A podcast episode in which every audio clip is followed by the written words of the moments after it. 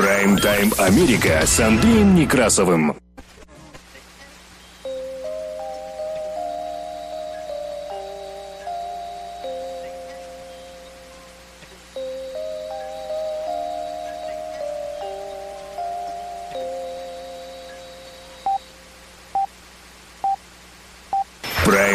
Америка с Андреем Некрасовым. Добрый день. Работает служба информации медиацентра. Вас приветствует в студии за пультом и у микрофона Андрей Некрасов. Как обычно, мы открываем выпуск последних известий, краткая сводка новостей этого часа. Оставайтесь с нами. Прайм-тайм Америка с Андреем Некрасовым. Президент Российской Федерации заявил о признании независимости ДНР и ЛНР. И Владимир Путин заявил о признании и уже подписал соответствующий указ. Между тем, Россия продлила маневры в Беларуси на фоне обстрелов на востоке Украины. Глава дипломатии заявила, что в случае признании независимости ДНР и ЛНР будут введены санкции против России. Салливан заявил, что в случае агрессии России столкнется со всей мощью американцев и союзников. Источник сообщит о том, что Байден сегодня проводит срочное совещание по ситуации в Украине и вокруг нее. При этом Байден согласен встретиться с Путиным, если Российская Федерация не вторгнется в Украину. Вопрос признания ДНР и ЛНР будет ли расцениваться как вторжение. Между тем, американцев в России призвали к повышенной осторожности и просят не ходить в людные места. А посольство Израиля в Киеве эвакуируется во Львов. Так у нас новости в кратком изложении, которые поступили к нам к этому часу в редакцию медиацентра. Прайм-тайм Америка с Андреем Некрасовым. О погоде за бортом.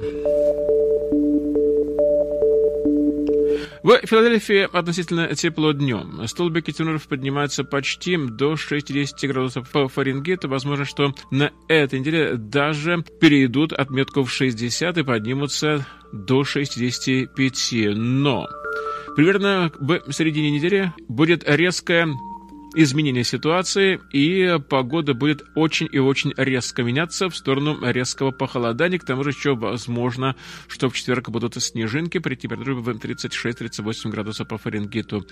Днем, ночью будет где-то даже 32-33. В Портленд-метро Эрия тоже похолодание, но в отличие от Филадельфии оно начнется в начале этой недели, в отличие от Филадельфии, где похолодание начнется уже во второй половине. И при этом в Портленд метро Ире днем будет где-то в районе 36 градусов по Фаренгейту, а по ночам, внимание, столбики термометров будут опускаться даже ниже 20. И очень холодные ночи ожидают жителей севера-запада практически всю неделю. Каждую ночь столбик будет опускаться ниже 20-24 градусов по Фаренгейту, что мне было достаточно давно. При этом погода будет солнечная, и осадки, по идее, должны прекратиться. Прайм-тайм Америка с Андреем Некрасовым. Работа службы информации медиацентра нас можно слушать на частоте 1040 АМ в аналоговом и в цифровом режимах HD в штатах Орегон и Вашингтон, где нас также можно принимать на радио KBSFLP на частоте 100,7 FM. На востоке Соединенных Штатов Америки слушайте нас в Филадельфии, в штате Пенсильвания, на радио WHIILP на частоте 106,5 FM. Вы также можете слушать выпуски последних известий в виде подкастов на Spotify через CarPlay в каждом автомобиле и в траке в любое удобное для вас время. Мы переходим к более подробному изложению важнейших событий. Оставайтесь с нами. Прайм-тайм Америка с Андреем Некрасовым.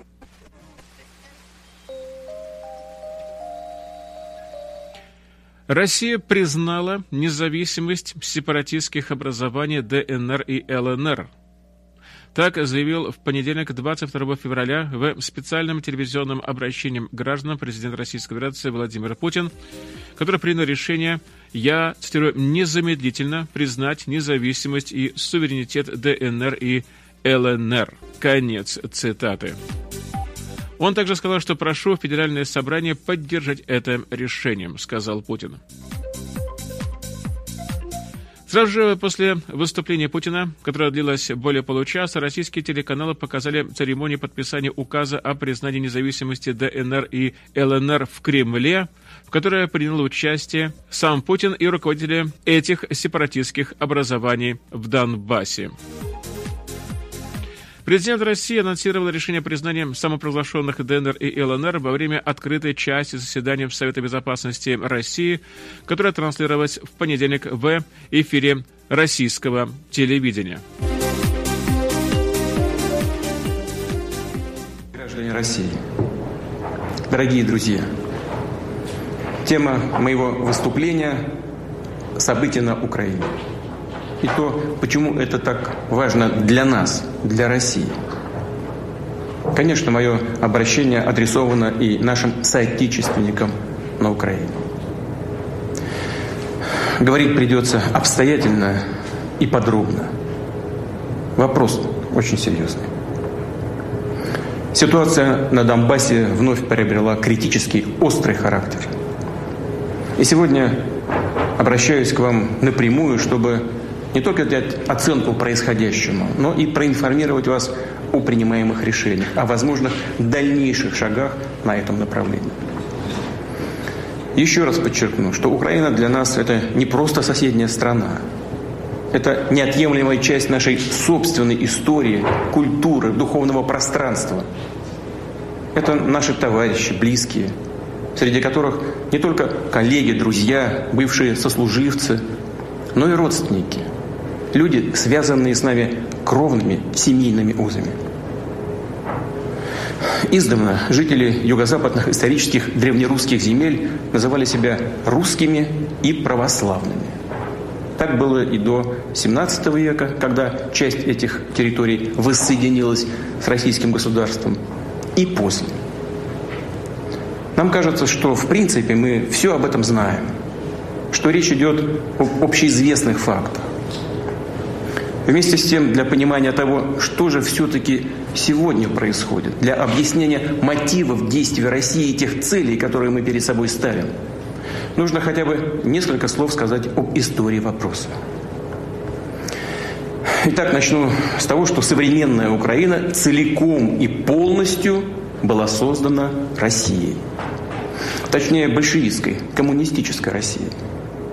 Этот процесс начался практически сразу после революции 1917 года. Причем Ленин и его соратники делали это весьма грубым по отношению к самой России способом. За счет отделения, отторжения от нее части ее собственных исторических территорий. У миллионов людей, которые там проживали, конечно, никто ни о чем не спрашивал. Затем, накануне и после Великой Отечественной войны уже Сталин присоединил к СССР и передал Украине некоторые земли, ранее принадлежавшие Польше, Румынии и Венгрии. При этом в качестве своего рода компенсации Сталин наделил Польшу частью исконных германских территорий. А в 1954 году Хрущев зачем-то отобрал у России Крым и тоже подарил его Украине. Собственно, так и сформировалась территория советской Украины. Но сейчас хотел бы обратить особое внимание на начальный период создания СССР. Считаю, что для нас это крайне важно. Пойти придется, что называется, издалека. Напомню, что после Октябрьского переворота 1917 года и последовавшей затем гражданской войны большевики приступили к строительству новой государственности – и между ними возникли довольно острые разногласия. Сталин, который в 1922 году совмещал посты генерального секретаря ЦК РКПБ и Народного комиссара по делам национальностей, предложил строить страну на принципах автономизации. То есть предоставляя республикам, будущим административно-территориальным единицам, широкие полномочия при их вступлении в единое государство. Ленин раскритиковал этот план и предложил пойти на уступки националистам, как он их тогда называл, независимцам. Именно эти ленинские идеи, по сути, конфедеративного государственного устройства и лозунг о праве нации на самоопределение вплоть до отделения и были положены в основу советской государственности. Сначала в 1922 году закреплены в Декларации об образовании Союза СССР, а затем после смерти Ленина и в Конституции СССР 1924 года. Здесь сразу же возникает много вопросов. И первый из них, на самом деле главный. Зачем надо было с барского плеча удовлетворять любые безгранично растущие националистические амбиции на окраинах бывшей империи? Передавать во вновь образуемые, причем часто произвольно сформированные административные единицы Союзной Республики огромные, часто не имевшие к ним вообще никакого отношения территории повторяю, передавать вместе с населением исторической России. Более того, по факту этим административным единицам придали статус и форму национально-государственных образований. Вновь задаюсь вопросом, зачем надо было делать такие щедрые подарки, о которых самые ярые националисты раньше даже и не мечтали? да еще и наделять республики правом выхода из состава единого государства, без всяких условий. На первый взгляд это вообще непонятно, безумие какое-то. Но это только на первый взгляд. Объяснение есть. После революции главной задачей большевиков было любой ценой удержаться у власти. Именно любой ценой. Ради этого они шли на все. И на унизительные условия Брестского мира, в то время, когда кайзеровская Германия и ее союзники находились в тяжелейшем военном и экономическом положении, а исход Первой мировой войны был фактически предрешен. И на удовлетворение любых требований, любых хотелок со стороны националистов внутри страны. С точки зрения исторических судеб России и ее народов, ленинские принципы государственного строительства оказались не просто ошибкой. Это было, как говорится, гораздо хуже, чем ошибка. После развала СССР в 1991 году это стало абсолютно очевидным.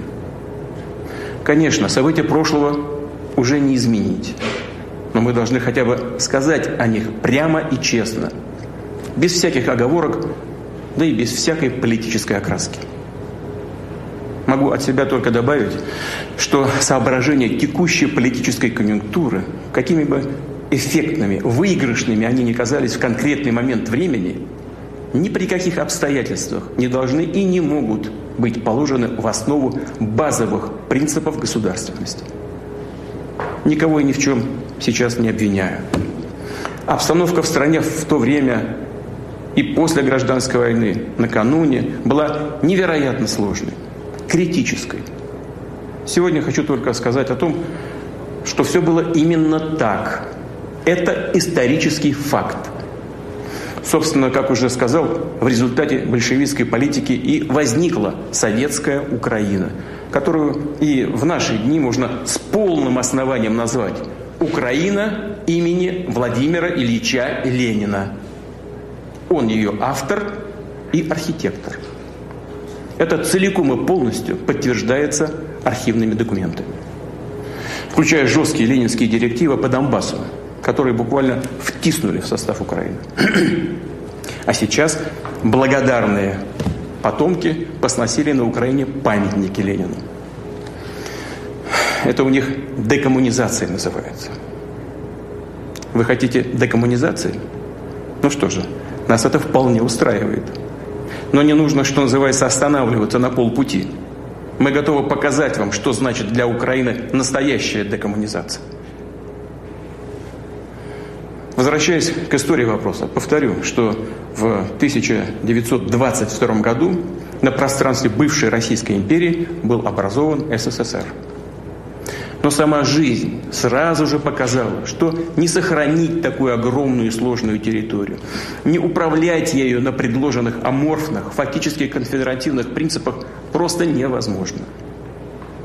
Они были напрочь оторваны и от действительности, и от исторической традиции – Закономерно, что красный террор и быстрый переход к сталинской диктатуре, господство коммунистической идеологии и монополия Компартии на власть, национализация и плановая система народного хозяйства – все это на деле превратило в простую декларацию, в формальность, заявленные, но не работающие принципы государственного устройства. Никаких суверенных прав в реальности у союзных республик так и не возникло. Их попросту не было. А на практике было создано строго централизованное, абсолютно унитарное по своему характеру государство. Сталин по факту полностью реализовал на практике не ленинские, а именно свои, собственные идеи государственного устройства. Но соответствующих изменений системообразующие документы в Конституцию страны не внес. Провозглашенные ленинские принципы построения СССР формально не пересматривал. Да, судя по всему, казалось, что в этом и не было необходимости. В условиях тоталитарного режима и так все работало, а внешне выглядело красиво, привлекательно и даже сверхдемократично. И все же жаль. Очень жаль, что из базовых, формально-юридических основ, на которых была построена вся наша государственность, не были своевременно вычищены одиозные, утопичные, навеянные революцией, но абсолютно разрушительные для любой нормальной страны фантазии. О будущем, как это часто бывало у нас и раньше, никто не подумал. Лидеры Компартии были, похоже, уверены, что им удалось сформировать прочную систему управления, что за счет своей политики они окончательно решили и национальный вопрос. Но фальсификации, подмена понятий, манипуляция общественным сознанием и обман дорого обходятся. Бацилла националистических амбиций никуда не делась. А изначально заложенная мина, подрывающая государственный иммунитет против заразы национализма, только ждала своего часа. Такой миной, повторю, было право выхода из СССР. В середине 1980-х годов на фоне нарастающих социально-экономических проблем очевидного кризиса плановой экономики, национальный вопрос, сутью которого были не какие-то ожидания и не сбывшиеся чаяния народов Союза, а прежде всего растущие аппетиты местных элит, все более обострялся. Однако руководство КПСС вместо глубокого анализа ситуации, принятия адекватных мер, в первую очередь в экономике, а также постепенной, вдумчивой, взвешенной трансформации политической системы и государственного устройства ограничилась откровенным словоблудием о восстановлении ленинского принципа национального самоопределения. Более того, в ходе развернувшейся борьбы за власть внутри самой Компартии, каждая из противоборствующих сторон с целью расширить базу поддержки стала бездумно стимулировать, поощрять националистические настроения играть на них, обещая своим потенциальным сторонникам все, что они только пожелают. На фоне поверхностной и популистской болтовни о демократии и светлом будущем, построенном на базе то ли рыночной, то ли плановой экономики, но в условиях реального обнищания людей и тотального дефицита, никто из власть придержащих и не думал о неизбежных, трагических для страны последствиях. А затем и вовсе пошли протаренные на заре создания СССР дорожкой удовлетворения амбиций националистических элит, выращенных в собственных партийных рядах. Позабыв при этом, что в руках у КПСС нет уже, да и слава богу, таких инструментов удержания власти и самой страны, как государственный террор, диктатура сталинского типа. И что даже пресловутая руководящая роль партии, как утренний туман, бесследно исчезает прямо у них на глазах. И вот в сентябре 1989 года на пленуме ЦК КПСС был принят, по сути, роковой документ. Так называемая национальная политика партии в условиях, в современных условиях. Платформа КПСС. Она содержала следующее положение. Процитирую. Союзным республикам принадлежат все права, отвечающие их статусу суверенных социалистических государств. Еще один пункт. Высшие представительные органы власти союзных республик могут опротестовать и приостановить действия постановлений и распоряжений союзного правительства на своей территории. И, наконец, каждая союзная республика имеет свое гражданство, которое распространяется на всех ее жителей.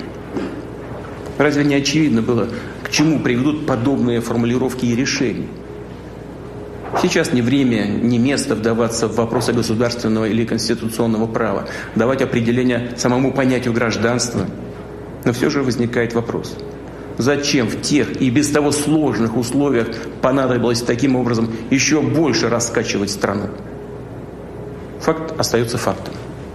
Еще за два года до развала СССР его судьба была фактически предрешена.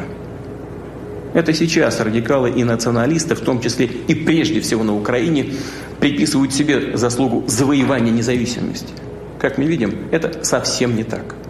К распаду нашей единой страны привели исторические, стратегические ошибки лидеров большевиков, руководства КПСС, допущенные в разное время в государственном строительстве, экономической и национальной политике. Распад исторической России под названием СССР на их совести. Несмотря на все эти несправедливости, обман и откровенный грабеж России, наш народ, именно народ, признал новые геополитические реалии, возникшие после распада СССР, признал новые независимые государства. И не только признал. Россия сама, находясь тогда в труднейшем положении, помогала партнерам по СНГ в том числе украинским коллегам, от которых прямо с момента провозглашения независимости стали поступать многочисленные запросы о материальной поддержке. И наша страна оказывала такую поддержку с уважением к достоинству и суверенитету Украины. По экспертным оценкам, которые подтверждаются простым подсчетом цен на наши энергоносители, объемов льготных кредитов, экономических и торговых преференций, которые Россия предоставляла Украине. Общая выгода для украинского бюджета на период с 1991 по 2013 годы составила порядка 250 миллиардов долларов. Но и это далеко не все. К концу 1991 года долговые обязательства СССР перед иностранными государствами и международными фондами составляли порядка 100 миллиардов долларов – и первоначально предполагалось, что эти кредиты будут возвращаться всеми республиками бывшего СССР солидарно, пропорционально их экономическому потенциалу. Однако Россия взяла на себя погашение всего советского долга и полностью по нему рассчиталась. Окончательно завершила этот процесс в 2017 году. Взамен новые независимые государства должны были отказаться от своей части советских зарубежных активов. И соответствующие соглашения в декабре 1994 года были достигнуты с Украиной. Однако Киев эти соглашения не ратифицировал. И позднее просто отказался исполнять, выдвигая претензии на алмазный фонд, золотой запас – а также имущество и другие активы бывшего СССР за рубежом. И все же, и все же, несмотря на известные проблемы, Россия всегда сотрудничала, сотрудничала с Украиной открыто, честно и, повторю, с уважением к ее интересам. Наши связи в самых разных областях развивались. Так, в 2011 году двусторонний торговый оборот превысил 50 миллиардов долларов – Замечу, что объем торговли Украины со всеми странами Евросоюза в 2019 году, то есть еще до пандемии, уступал этому показателю. Вместе с тем бросалось в глаза, что украинские власти предпочитали действовать так, чтобы в отношениях с Россией иметь все права и преимущества, но не нести при этом никаких обязательств. Вместо партнерства стало превалировать иждивенчество – которое со стороны киевских официальных властей подчас приобретало абсолютно бесцеремонный характер. Достаточно вспомнить перманентный шантаж в сфере энергетического транзита и банальное воровство газа. Добавлю, что в Киеве пытались использовать диалог с Россией как предлог для торга с Западом. Шантажировали его сближением с Москвой, выбивая для себя преференции. Мол, в противном случае будет расти российское влияние на Украине. При этом украинские власти изначально, хочу это подчеркнуть, именно с первых шагов стали строить свою государственность на отрицании всего, что нас объединяет. Стремились исковеркать сознание, историческую память миллионов людей, целых поколений, живущих на Украине. Неудивительно, что украинское общество столкнулось с ростом крайнего национализма, который быстро приобрел форму агрессивной русофобии и неонацизма. Сразу за выступлением Путина, которое длилось около часа, российские телеканалы показали церемонию подписания указа о признании независимости ДНР и ЛНР в Кремле, которая приняла участие не только президент России Владимир Путин, но и руководители этих сепаратистских образований в Донбассе. Президент России анонсировал решение о признании самопровозглашенных ДНР и ЛНР во время открытой части заседания Совета Безопасности России, которое также транслировалось понедельник в эфире российского телевидения. Во время обсуждения все члены Совбеза высказались за признание независимости сепаратистских образований. Ранее с таким предложением к президенту России обратились Госдума РФ, а также главы самопровозглашенных республик. В свою очередь, федеральный канцлер Германии Олаф Шольц в ходе телефонной беседы с президентом России в понедельник предостерег, что признание независимости ДНР и ЛНР резко противоречит Минским соглашениям о мирном урегулировании конфликта на востоке Украины, будет означать односторонний разрыв этих соглашений России. Аналогичную позицию 17 февраля высказали министры обороны стран НАТО, назвавшие подобные действия Москвы нарушением суверенитета Украины. Мы все согласились с тем, что это стало бы еще одним нарушением территориальной целостности и суверенитета Минских соглашений, подрало бы усилия по поиску политического решения в нормандском формате. Конец цитаты. Так заявил журналистам генеральный секретарь Альянса Йенс Столтенберг.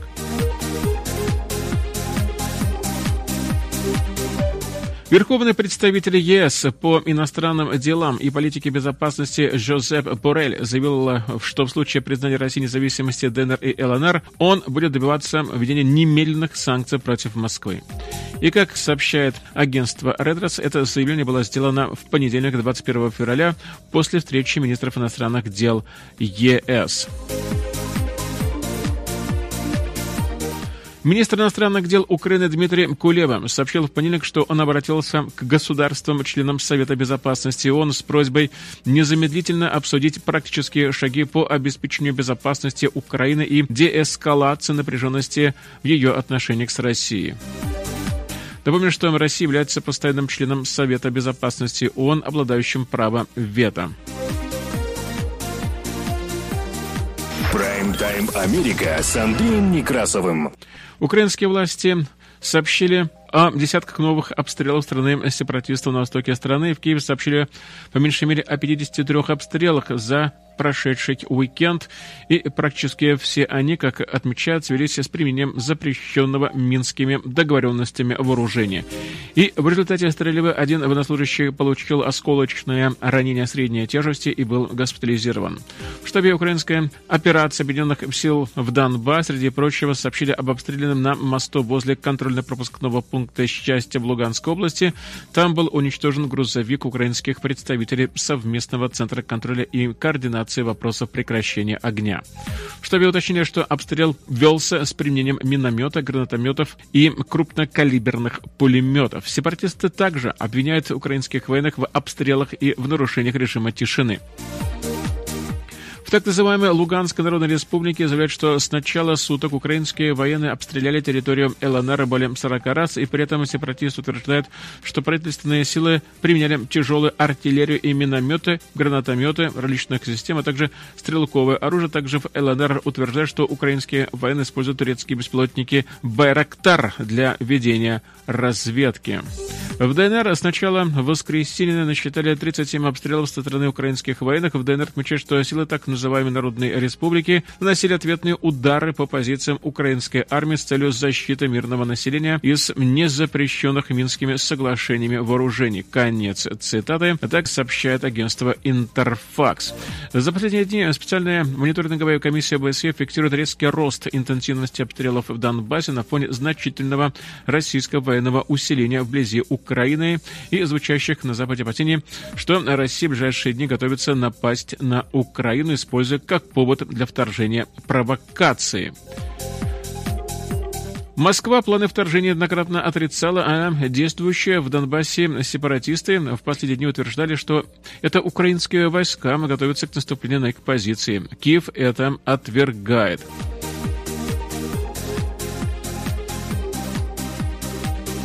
Глава так называемой Луганской Народной Республики Леонид Пасечник подписал указ о добровольной мобилизации мужчин старше 55 лет. Документ был размещен на сайте администрации ЛНР. Ранее Пасечник издал указ о всеобщей мобилизации мужчин в возрасте от 18 до 55 лет. Им запретили выезд за пределы ЛНР. Прайм-тайм Америка с Андреем Некрасовым. Соединенные Штаты Америки подготовили решительные ответные меры на случай российской агрессии, и Россия столкнется со всей мощью американцев и их союзников, если осуществит какие-либо действия против любой страны, входящей в НАТО. Конец. Цитата об этом сегодня заявил советник президента по национальной безопасности Джек Салливан, выступая в программе «Today» на телеканале NBC. И в тот же день глава обороны ведомства Великобритании Бен Уоллес подчеркнул, обращаясь к законодателям, что нельзя допустить, чтобы дестабилизирующие действия России отразились на территориальной целостности Украины. Я цитирую. Мы ставим своей задачей защиту региональной безопасности. Мы обязаны не допустить, чтобы дестабилизирующие действия России тем или иным образом отражались на территориальной целостности любого суверенного государства. Соединенное Королевство остается непоколебимым в деле оказания поддержки Украине. Конец. Цитата сказал Олис, выступая в парламенте. Премьер-министр Великобритании Борис Джонсон заявил, что в случае вторжения российских войск в Украину российские бизнес-структуры могут лишиться возможности проводить сделки с использованием британских фунтов и американских долларов. Основными статьями экспорта России являются нефть, газ и металлы, цены на которые в большинстве своем устанавливаются в долларах Соединенных Штатов Америки. Президент России Владимир Путин неоднократно призывал к дедоларизации экономики России. В 2019 году компания «Роснефть» заявила, что стала заключать сделки не в долларах, а в евро. Интервью BBC Джонсон отметил, что вторжение может стать крупнейшей войной в Европе с 1945 года. Конец цитаты. Он добавил, что санкции в отношении России будут намного более масштабными, чем говорилось на публике. В частности, Великобритания и Соединенные Штаты Америки не позволят российским компаниям вести торговлю в фунтах и в долларах, что, по словам Джонсона, окажет очень серьезное воздействие. Борис Джонсон также предупредил, что целью британских санкций станут российские банки и компании, и пообещал, что российские олигархи не смогут скрыться от них никуда. На протяжении десятилетий супербогатые граждане России приобретают недвижимость и бизнесы в Лондоне. У нас проблема с русскими деньгами в городе. Мы с этим разберемся. Конец. Цитата так сказал Джонсон. Джонсон при этом предупредил, что угроза санкций может оказаться недостаточно для того, чтобы остановить иррационального актора, как он выразился. Он также выразил мнение, что, возможно, Путин думает, думает нелогично об этом и даже и не видит надвигающейся настоящей катастрофы. Конец цитаты. Прайм-тайм Америка с Андреем Некрасовым. Президент Байден сегодня проводит специальное экстренное совещание своей команды в сфере национальной безопасности для обсуждения вопроса о кризисе вокруг Украины. Об этом агентство «Ретро» сообщил на условиях анонимности один из сотрудников Белого дома. По его словам, в совещании сейчас участвует госсекретарь Энтони Блинкен, министр обороны Ллойд Остин и глава Объединенного кабинета начальников штабов и генерал Марк Милли. Как отмечает агентство Редрес, о срочном характере совещания свидетельствует в частности то обстоятельство, что оно было создано в День президентов, то есть э, это национальный праздник федерального уровня, когда все государственные службы и ведомства обычно закрыты. Напомню, что президент Джо Байден ранее заявил что он, в принципе, принимает идею встречи с президентом России Владимиром Путиным, но лишь при том условии, что Россия не будет осуществлять военных действий. Об этом сообщила пресс-служба Белого дома в прошедшее воскресенье. В заявлении пресс-секретаря Чен Псаки указывается также, что госсекретарь Соединенных Штатов Америки Антони Блинкен и глава МИДа РФ Сергей Лавров встретятся на этой неделе в Европе, чтобы вновь обсудить ситуацию вокруг Украины. Кроме того, Белый дом подчеркнул, что Соединенные Штаты Америки всегда открыты для дипломатического взаимодействия, но готовы и к быстрому принятию жестких мер, которые обернутся негативными негативными последствиями для Кремля, если власти России выберут путь войны. Конец цитаты. Прайм-тайм Америка с Андреем Некрасовым. Ну а тем временем Россия продлила военное учение в Беларуси вблизи украинской границы. Это произошло после того, как на востоке Украины пророссийские сепаратисты и, украинская, и украинские правительственные войска в течение двух дней не переставали обстреливать позиции друг друга. И совместно российско-белорусские учения должны были, напомню, закончиться в прошедшее воскресенье, но они не закончились. Госсекретарь Энтони Блинкен, выступая в программе «Положение в стране» на канале Синан, заявил, что увеличение численности развернутых российских войск в последней неделе, кибератаки на Министерство обороны Украины и украинские крупные банки в последние дни, а теперь и новая вспышка боевых действий на востоке Украины сигнализирует о том, что Москва следует своему сценарию в преддверии масштабных военных действий. Все, что предшествует вторжению, уже происходит прямо сейчас. Конец цитаты сказал Блинкен.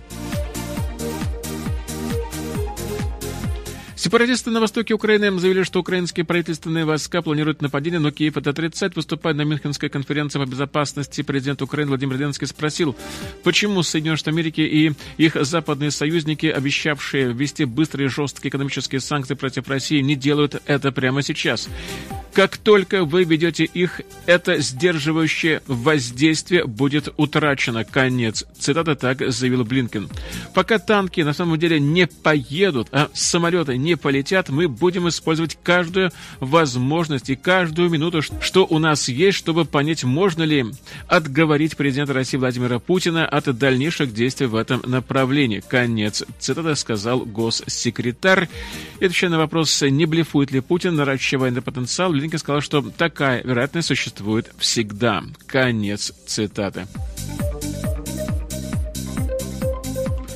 Прайм-тайм Америка с Андреем Некрасовым. Посольство Соединенных Штатов Америки в России в прошедшее воскресенье призвало американцев продумать планы эвакуации. Я цитирую. «Поступили угрозы нападения на торговые центры, железнодорожные станции, станции метро и другие места скопления людей в крупные города, включая Москву и Санкт-Петербург, а также в зонах повышенной напряженности у границы России с Украиной». Конец. Цитата говорится в сообщении посольства. Пересмотрите планы личной безопасности. Разработайте планы эвакуации, которые не предполагают помощи правительства Соединенных Штатов Америки. Конец цитаты. А перед тем министр иностранных дел Израиля Яир Лапид после консультации в МИДе распорядился эвакуировать израильское посольство в Киеве во Львов. Посол Израиля в Украине Михаил Бродский уже подтвердил, что посольство будет перенесено во Львов во вторник 22 февраля. Прайм-тайм Америка с Андреем Некрасовым. Работая служба информации медиацентра, мы продолжаем выпуск последних известий, которые транслируются на частоте 1040 АМ в аналоговом и в цифровом режимах HD в штатах Орегон и Вашингтон, где нас также можно принимать на радио KBSFLP на частоте 100,7 FM.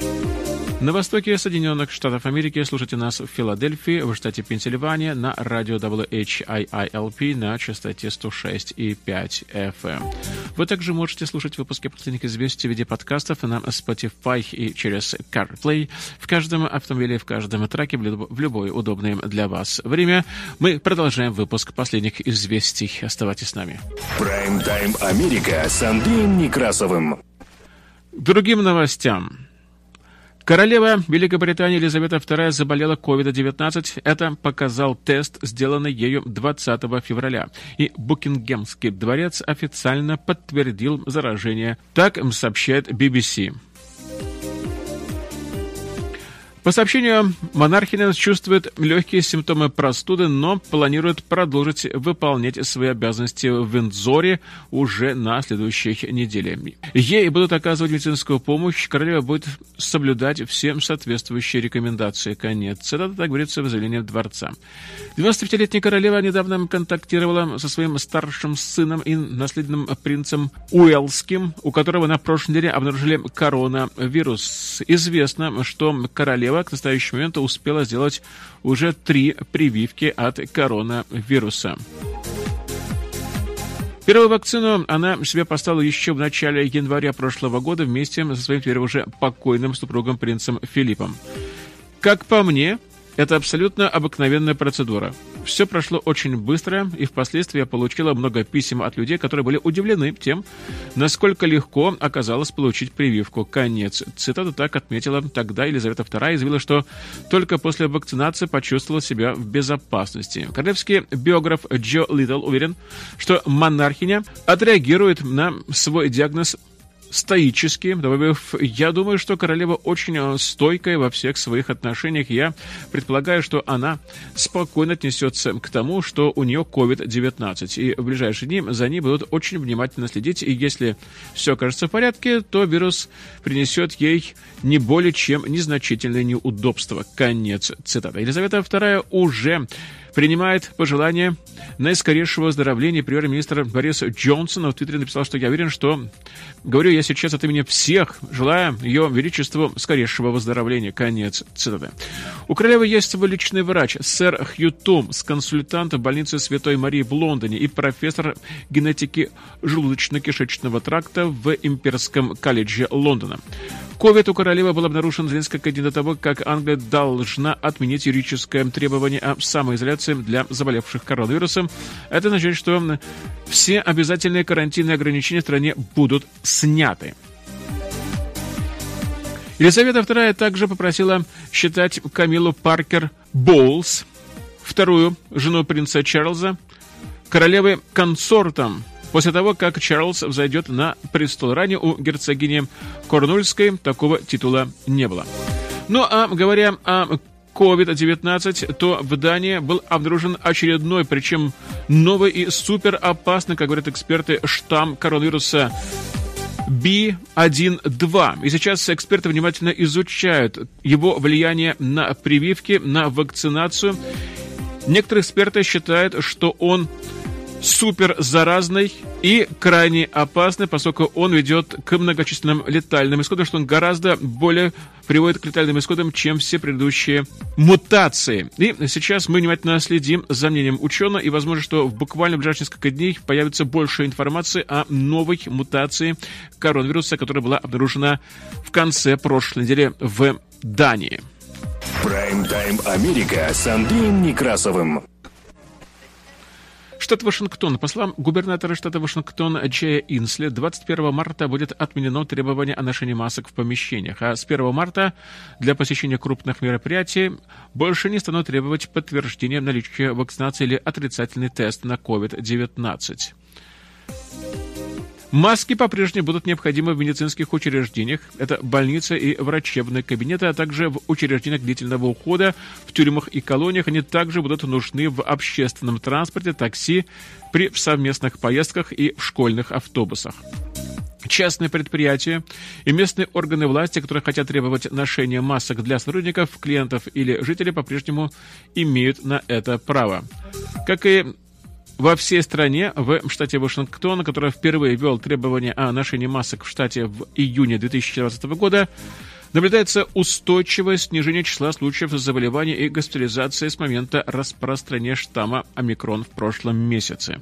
В мае прошлого года штат Вашингтон изменил свои требования в соответствии с рекомендациями Центров по контролю и профилактике заболеваний, разрешив вакцинированным людям находиться без масок в помещениях, но это исключение было отменено в августе прошлого года после появления дельта-варианта. В сентябре было введено требование закрывать лицо на мероприятиях на открытом воздухе с численностью 500 и более человек, но на прошлой неделе Инсли объявил, что в пятницу требование будет отменено.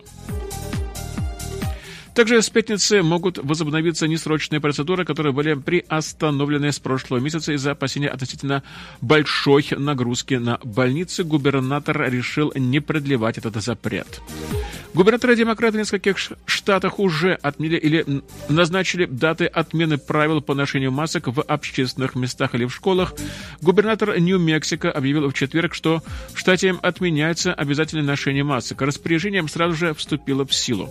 Гавайи остаются единственным, практически единственным штатом, который не сообщил, когда может быть отменен запрет на использование масок в помещении. Директор CDC доктор Рошеля Валенский заявил на брифинге в Белом доме в среду на прошлой неделе, что правительство рассмотрит возможность изменения руководства по маскам в ближайшей неделе. В среду округ Кинг, где расположен город Сиэтл, объявил, что с 1 марта больше не будет требовать проверки вакцинации COVID-19 для входа в рестораны, бары, театры и спортивные залы. Прайм-тайм Америка с Андреем Некрасовым. Работа службы информации медиацентра продолжаем выпуск последних известий. Америка отмечает День президентов. Это государственный праздник в Соединенных Штатах Америки и традиционный его отмечает третий понедельник февраля. Февраль известен как месяц рождения двух самых выдающихся президентов страны – Джорджа Вашингтона и Авраама Линкольна. Вашингтон и Линкольн, которые стояли во главе нашей страны в самые трудные времена, уже давно вызывают глубокое восхищение многих людей, не только здесь, в стране, но и во всем мире. День президентов ныне это празднование дней рождения и чествования всех американских президентов. День президентов обычно отмечается публичными церемониями в Вашингтоне в округе Колумбия, а также по всей стране. И несмотря на то, что многие государственные учреждения будут сегодня закрыты, ряд предприятий предлагает специальные праздничные распродажи, которые принесут, скорее всего, новую прибыль, точно так же, как это происходит и в рождественский сезон. Чуть-чуть из истории. Происхождение Дня президента восходит к 1880 году, когда день рождения Джорджа Вашингтона, первого президента Соединенных Штатов Америки и командующего континентальной армией во время американской революции, стал отмечаться уже как федеральный праздник. И в то время Вашингтон почитался как самая важная фигура в американской истории, и многие события, такие как столетие со дня рождения в 1832 году и начало строительства памятника Вашингтона в 1848 году, стали поводом для национальных торжеств. И в 1968 году Конгресс Соединенных Штатов Америки принял закон о единообразных выходных в понедельник Uniform Monday Holiday Bill, который перенес несколько федеральных праздников на один день. Это изменение было направлено на то, чтобы запланировать праздничные мероприятия, и чтобы работники могли воспользоваться длинными выходными как это происходит и сейчас. Однако закон подверг резкой критике со стороны тех американцев, кто считал, что эти праздники следует отмечать в те даты, на которые они, собственно, изначально и приходились. И во время обсуждения законопроекта было предложено переименовать день рождения Вашингтона в День президентов в честь дней рождения Вашингтона 22 февраля и Линкольна 12 февраля. Хотя день рождения Линкольна отмечался во многих штатах, он никогда не был официальным федеральным праздником в стране.